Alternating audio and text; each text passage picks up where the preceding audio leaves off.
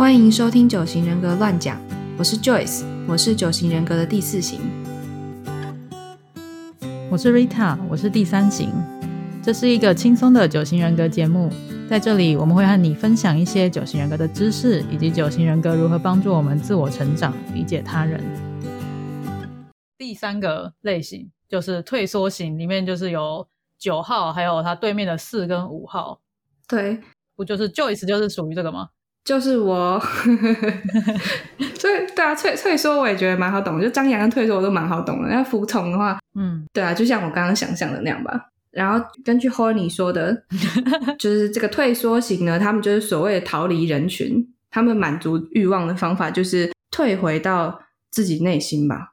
对，就是他们都会退回到某个地方这样子吗？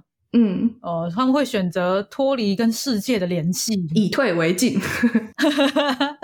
算是吧，你没有进是吗？我我我我，对我我觉得是有一种没有那个进，就是在你自己的就是嗜好嘛，就在自己的虚幻的自我、自己的想象空间里面，我觉得就可以了。就是以、哦对，以退到自己想象空间为进。嗯，就我退到我自己的认同，我自己认为我自己这样好就好了，就其他人我不管。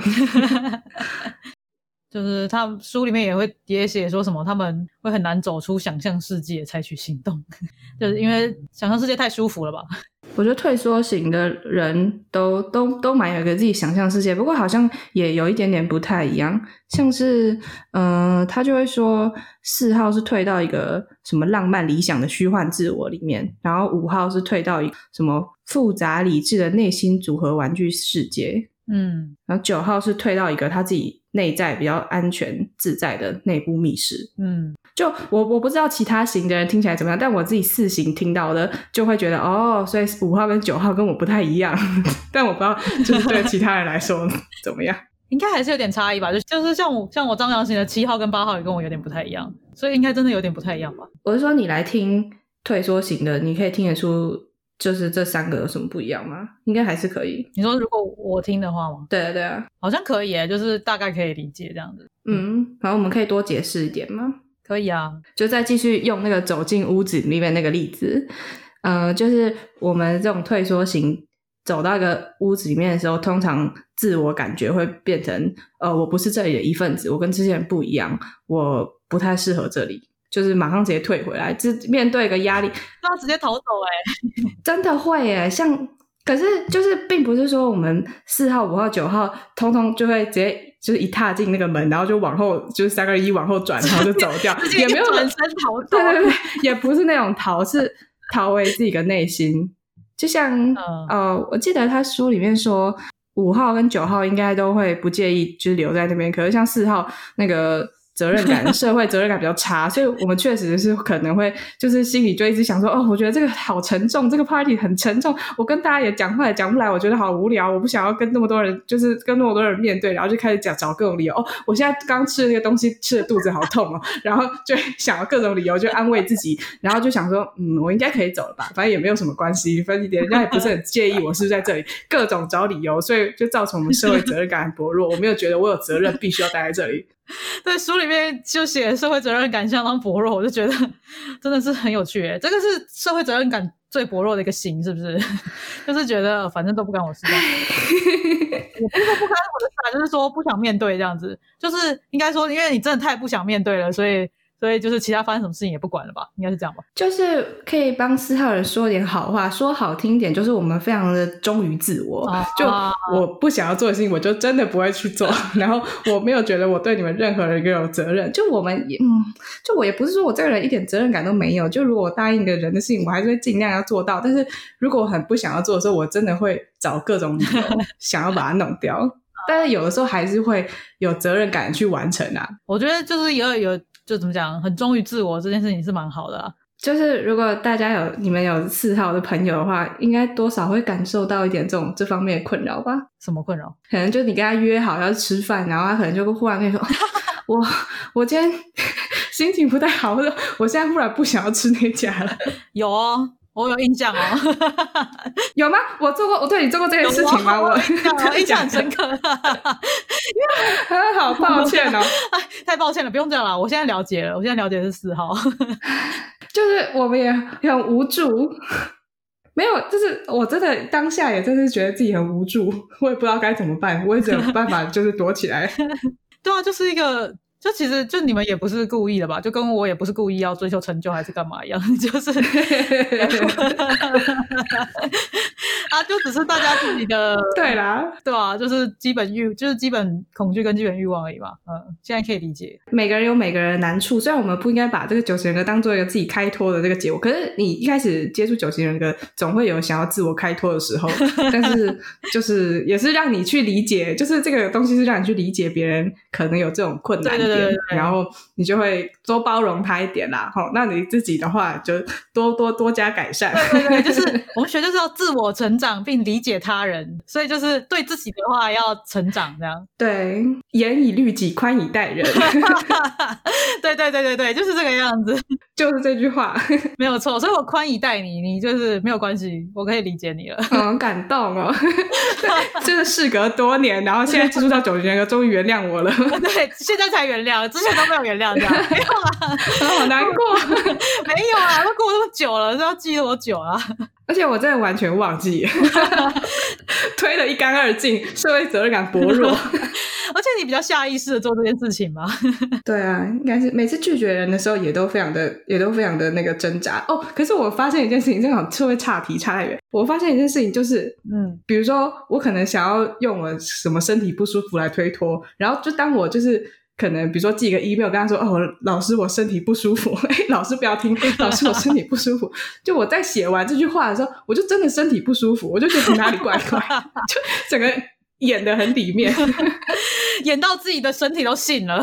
对啊，真的，这也不是很好。你会跟老师说，老师我月经来，然后月经就直接来了，这样没有他那么神奇啦，这有点太夸张。真的是蛮痛，就我说哦，我肚子好痛，然后就真的就觉得肚子很痛，很 好笑哎，很夸张哎，那个自我应验太强也不是很好。好，那我们接下来讲一下五号探索者这样子。刚说他们会缩回到自己一个内心复杂、理理智的内心组合玩具世界，听起来非常的酷，听起来很好玩，不知道为什么。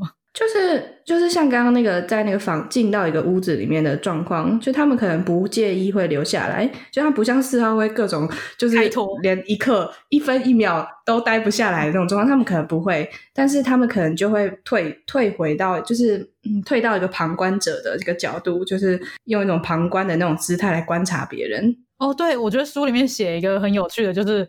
五号的存在就有如记录活动过程的摄影机，他们就像摄影机一样，一直看大家到底在干嘛这样子。嗯，我觉得他们很厉害，就会观察到很多很细微的点，然后巨细靡遗的都都记住。我觉得厉害，就是就是变成一个，就是像他说的，变成一个他的那个内心组合玩具世界。我不知道这样大家有没有办法可以想象？他他是把大家变成玩具放到自己的内心世界吗？就是这整个场子就是一个。